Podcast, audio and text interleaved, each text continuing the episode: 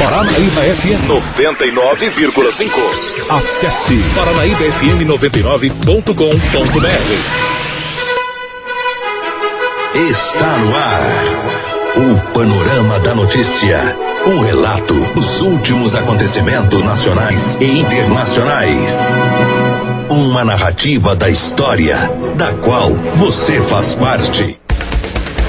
Olá, Rio Paranaíba, olá, Alto Paranaíba. Hoje, segunda-feira, 21 de outubro de 2009, está começando a edição número 59 do Panorama da Notícia, o seu diário de notícias da manhã. Eu sou Gilberto Martins, junto com Raquel Marim. Bom dia. Bom dia, Gilberto. Bom dia, ouvintes da Paranaíba FM. Você pode ouvir o Panorama da Notícia em 99,5 em mais de 15 cidades do Alto Paranaíba e também através das plataformas digitais.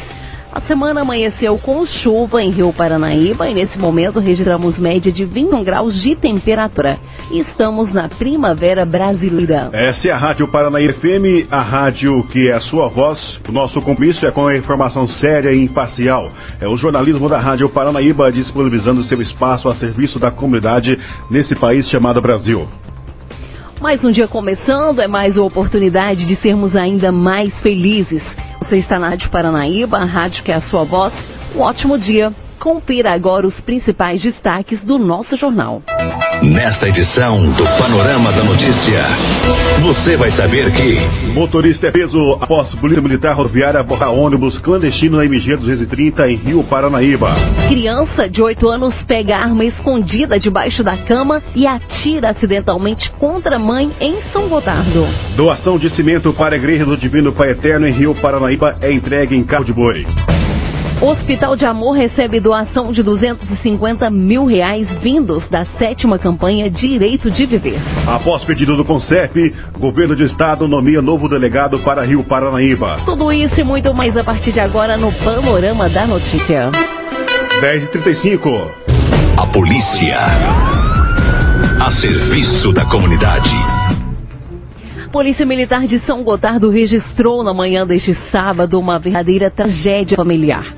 Por volta das oito e meia, os militares foram acionados no pronto-socorro da cidade, informados é, de que havia um paciente, é, que um paciente havia dado entrada na unidade com um disparo de arma de fogo. Ao chegarem no local, eles entraram em contato com o caseiro da fazenda GPS, de 40 anos, que é irmão da vítima de 33 anos. O caseiro disse aos militares que na data de ontem, enquanto estava na fazenda São José da Lagoa, a cerca de 6 quilômetros de São Gotardo, ouviu um barulho estranho na, na localidade e foi até a sede da fazenda, armando-se de uma arma de fogo com o intuito de se defender.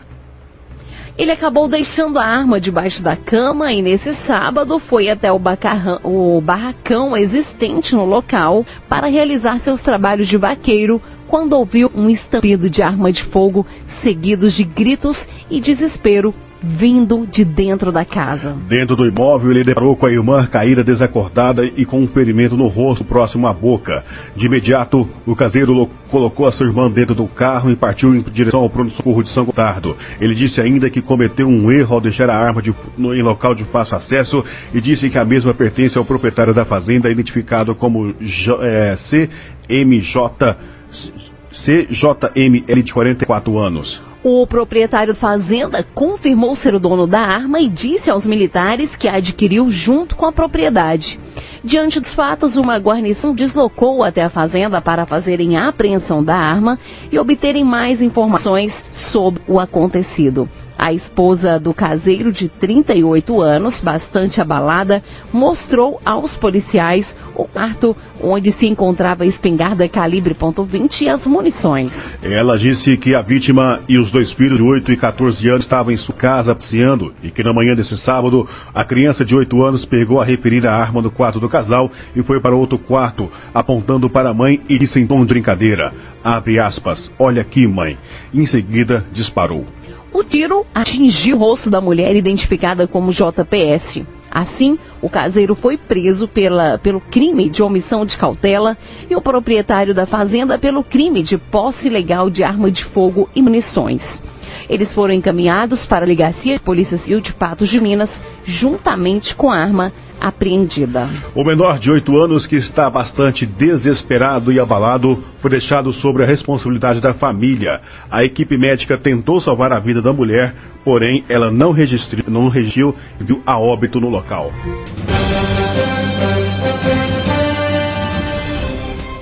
10 horas e 38 minutos, gratidão. Esse é o sentimento que a comunidade de Rio Paranaíba externa nesse momento ao entregar ao Hospital de, de Amor em Barretos a doação de, do, de 250 mil reais advindo da sétima campanha Direito de Viver, organizada pelo Sindicato dos Produtores Rurais em parceria com diversos segmentos. Nessa sexta-feira, o coordenador da campanha em Rio Paranaíba, Newton Boaventura, esteve na sede do hospital no interior de São Paulo e fez a entrega do cheque simbólico com o valor arrecadado durante toda a programação elaborada para a campanha. Através de carta, Luiz Antônio Zardini, gerente de captação de recursos da unidade hospitalar externa, é, da, da, unidade hospitalar, e externou os agradecimentos a toda a população rio paranaibana e disse que a sociedade acreditou na proposta de a, a cura né, de todos os males é o amor. Zardini ainda ressalta que a comunidade Rio Paranaibana investiu na vida e agradeceu em nome de todos os pacientes, familiares, médicos e colaboradores. Em agosto, o Sindicato dos Produtores Rurais já havia levado até a Barretos a doação de 10 toneladas de alimentos, que também foram arrecadados durante a campanha deste ano.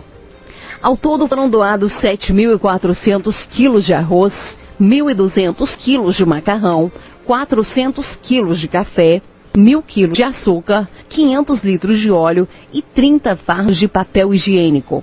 Na oportunidade, Zardini também agradeceu à população de Rio Paranaíba pelas doações é, e disse através de carta que a ajuda ao hospital seja retribuída com muitas bênçãos, saúde e que a alegria em fazer o bem ajude as pessoas a construir um mundo mais justo e mais fraterno.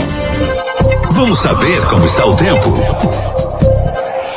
10 horas e 40 minutos após um fim de semana de muito calor na região, a chuva veio para amenizar a temperatura na tarde desse domingo. Além de Rio Paranaíba, outras diversas cidades do Alto Paranaíba e Triângulo Mineiro também tiveram registro de chuva no início dessa segunda-feira. Dessa segunda -feira. De acordo com a previsão dos meteorologistas, a segunda poderá ter a ocorrência de chuva a qualquer hora do dia. As temperaturas vão variar entre 17 e 25 graus. Estão previstos para hoje, segundo dados, é, cerca de 10 milímetros de chuva. Já a umidade relativa do ar deverá chegar aos 94%. Acompanhe agora a previsão para todo o estado com o meteorologista da CEMIG, Arthur Chaves. Teremos uma semana com chuvas em boa parte do estado. E nessa segunda, as mais intensas ocorrerão no Triângulo Mineiro, Oeste, Noroeste e região central de Minas. Mas à tarde teremos pancadas de chuva acompanhadas de raios e rajadas de vento de intensidade moderada a forte. E essas condições atmosféricas contribuirão bastante para a melhoria dos índices de umidade relativa do ar, assim como a diminuição do número de queimadas no estado. Com o aumento da nebulosidade, as temperaturas vão cair, mas seguirão elevadas no norte de Minas, com máximas de 39 graus, e no Triângulo Mineiro, com 35. Já na região central, atingirão os 32 graus e no leste de Minas chegam aos 31, enquanto que na zona da mata e no sul do estado, as máximas podem atingir os 28 graus. E na região metropolitana de Belo Horizonte, teremos seu variante parcialmente nublado e nublado, com pancadas de chuva à tarde e noite e temperaturas chegando aos 31 graus. Aqui foi Arthur Chaves, da CIMIG para Itatiaia. E agora, 10h41, secretário do Meio Ambiente de Minas fala sobre o avanço da mancha de óleo que atinge praias do Nordeste. A reportagem é de Edilene Lopes. São cerca de 200 pontos de petróleo no litoral nordeste brasileiro. O secretário de Meio Ambiente de Minas, Germano Vieira, coordena a Associação Nacional de Secretários Estaduais, elenca os principais desafios e faz um balanço das ações que foram tomadas até então. A situação é tão grave que lá em Pernambuco, por exemplo, somente ontem foram retiradas 20 toneladas de óleo das praias e foram coletados incríveis 600 quilos de óleo em alto mar. Os técnicos do governo do estado localizaram ainda ontem manchas de óleo nas praias de Carneiros e Boca da Barra, é, ambas no, em Tamandaré, que são praias que muito, muito famosas pelo turismo ecológico e, e, pelas belezas naturais e cênicas. Né? O Estado mantém uma equipe em parceria com outros órgãos e coordena através de uma sala de situação visando minimizar a crise. Já na Bahia, foi assinado um decreto de situação de emergência em municípios baianos atingidos pela mancha de óleo. O INEMA, por exemplo, que é o órgão ambiental, ele monitora as praias, tem recebido doações e criou inclusive um manual com orientações gerais sobre coleta, manuseio e descarte, né? É, além de preparar esse material para entregar às prefeituras e os grupos voluntários. O Corpo de Bombeiros Militar é, aumentou o seu contingente né, na limpeza das praias e a Defesa Civil é, vem monitorando todas as áreas, recebendo equipamento de proteção individual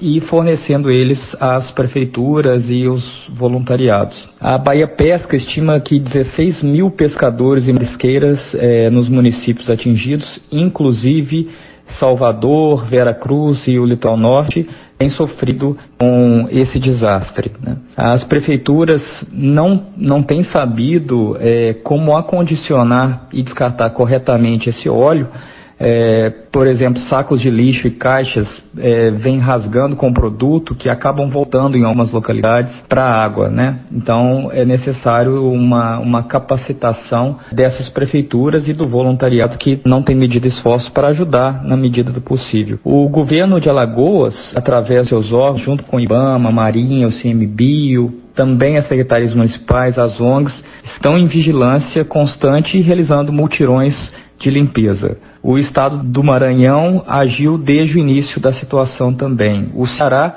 criou várias forças-tarefas para coletar o óleo das praias, fez coletas de água do mar para monitoramento, fez coleta de solo para análise, destinação de animais oleados para tratamento em organizações não governamentais. Enfim, é de fato inadmissível o que está acontecendo no, no litoral nordeste do Brasil. A novidade que surgiu agora é a informação de que a suposta fonte do dano está localizada em águas internacionais, diferentemente das primeiras percepções de que o derramamento de óleo, o produto similar, poderia ter ocorrido sob águas de jurisdição brasileira. Em estando em, a fonte em águas internacionais, é muito importante que o Brasil acione a Organização Marítima Internacional para identificar a fonte. Provavelmente um navio petroleiro é, ou algum com transponder desligado, para tentar fugir desse rastreamento né, é, da governança de é, mar internacional e também para se esquivar da Marinha do Brasil. Pelo que eu tenho notado como presidente da associação, os órgãos ambientais estaduais é, têm estado bem articulados com IBAMA, Marinha e ONGs, universidades, com algumas exceções, mas o grande problema é a demora em se descobrir a causa e se aglutinar um grande movimento para ajudar os estados. E, claro, né, punir severamente, em âmbito nacional ou internacional, quem cometeu esse crime. Ouvimos o secretário estadual de Meio Ambiente, Germano Vieira, repórter Edilene Lopes.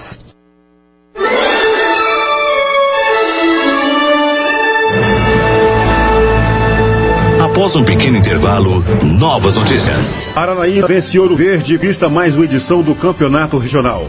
PM de patrocínio prende suspeito de tentar matar vereador em Carmo do Paranaíba. Isso e muito mais após o intervalo comercial.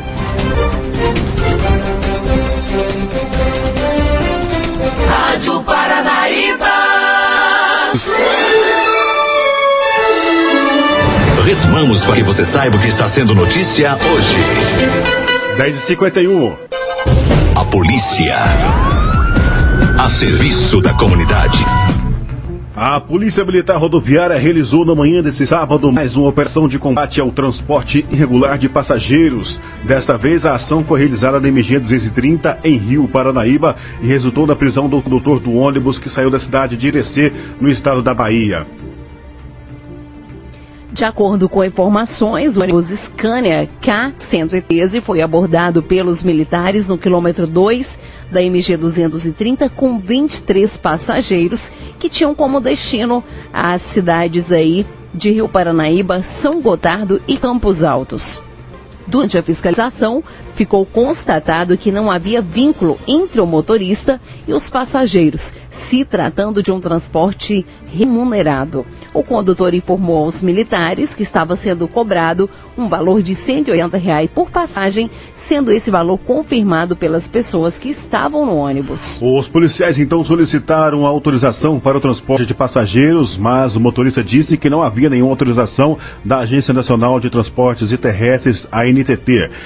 Diante dos fatos, o condutor ESD foi informado do que seria, seria lavrado o auto de infração com base no código de. no, no, no CTB e que seu veículo seria escoltado pelos militares até o terminal rodoviário de Rio Paranaíba para o desembarque dos passageiros.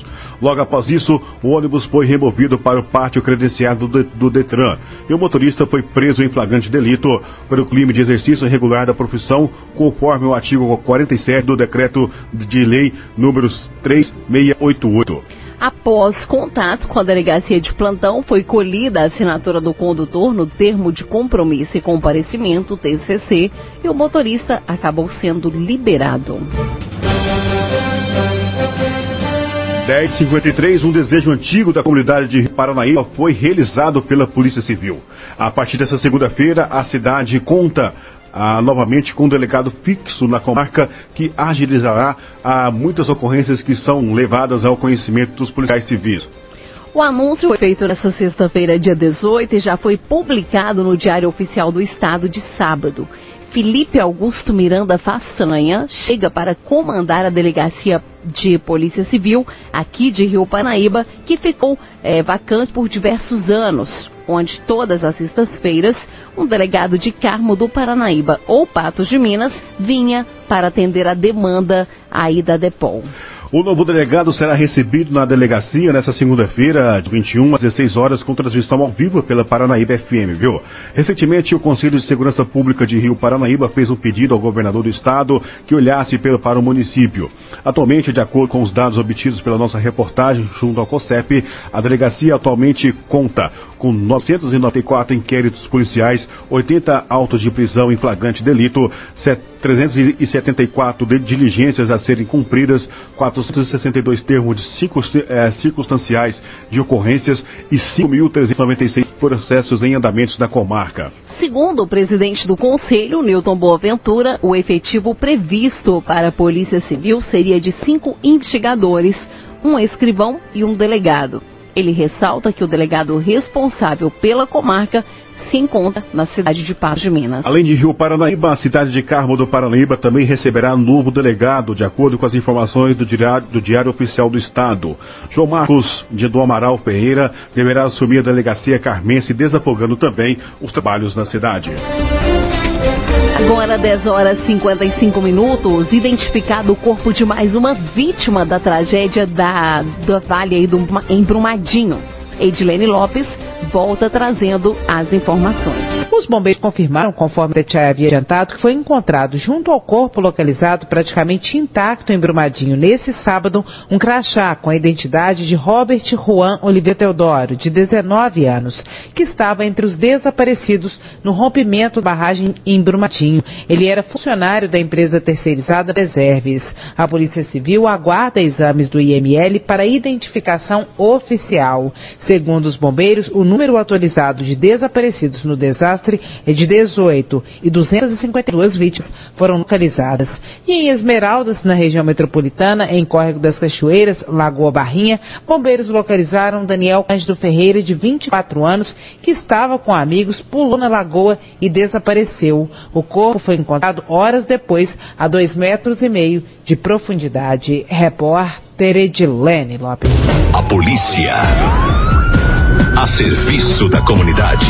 10h56, o suspeito de tentar matar o vereador Albert Reis na cidade de Carmo do Paranaíba, na madrugada do dia 31 de março, foi preso nesta sexta-feira no bairro Santo Antônio, em Patrocínio. A polícia conseguiu chegar até ele após denúncias anônimas. Leonardo, Leonardo Max de Oliveira estava foragido da justiça desde o do crime sendo que havia sido expedido um, um mandato de prisão contra o suspeito. Ainda segundo as informações, o mandado foi uma representação da Polícia Civil de Carmo do Paranaíba durante os trabalhos de investigação. Os militares, após receberem denúncia, realizaram diligências para localizar o suspeito no referido bairro. Após, após isso, ele foi localizado, abordado e preso pelos policiais do Tático Móvel. Vamos relembrar o caso. No dia 31 de março, por volta das 3h30 da manhã, o vereador e agente penitenciário Albert Reis, de 31 anos, foi atingido por um disparo de arma de fogo em um disque bebidas, localizado na Praça Misael Luiz, no centro de Carmo do Paranaíba. O disparo atingiu o abdômen do parlamentar, que foi socorrido para a unidade de pronto atendimento e posteriormente transferido para o Hospital Regional Antônio Dias, em Patos de Minas. Na oportunidade, os policiais foram até a UPA e conversaram com o vereador, o qual disse que não se contava armado no momento dos fatos. Albert passou por uma cirurgia para retirada do projétil que ficou alojado em seu corpo. Agora... O que vai pelos esportes. Agora 10h58, depois de oito anos, o Paranaíba chegou a mais uma conquista do Campeonato Regional da Liga Patense de Desportos, ao vencer o Ouro Verde por 2 a 0 na tarde desse sábado, no estádio João Luiz de Carvalho, em Carmo do Paranaíba. Os gols foram marcados por Jobat aos três minutos do primeiro tempo, após boa jogada do Juninho Neymar pelo lado direito e Serginho cobrando o pênalti nos acréscimos aos 58 minutos do segundo tempo. Na primeira partida, disputada em Arapuã, ou empate em 1 a 1. O Paranaíba começou ligado e fez o seu gol no início da partida. O Ouro Verde teve a sua chance de empate com o Léo Mineiro. No segundo tempo, o PEC perdeu pelo menos umas três oportunidades em que poderia ter aumentado o placar. O Ouro Verde mostrou pouca força de recuperação. O segundo tempo ficou marcado por dois lances lamentáveis que geraram confusão, sendo necessária a presença dos policiais grama, no gramado. Na primeira delas, o técnico Celinho agrediu o zagueiro Gamarra do Ouro Verde. No último lance do jogo, o goleiro reserva do Ouro Verde, Cadu, agrediu o assistente Leonardo Gonçalves, por conta da marcação de um pênalti que realmente existiu no último ataque do Galinho Carmense. Mais um título conquistado pelo Paranaíba, mas com grande peça do, com a grande peça do torcedor, viu? Que deu um show nas arquibancadas. Em todas as, edições, ah, em todas as edições do Campeonato Regional, a Liga Patrícia de Esportes homenageia algumas pessoas ligadas ao esporte. Nesse ano não foi diferente.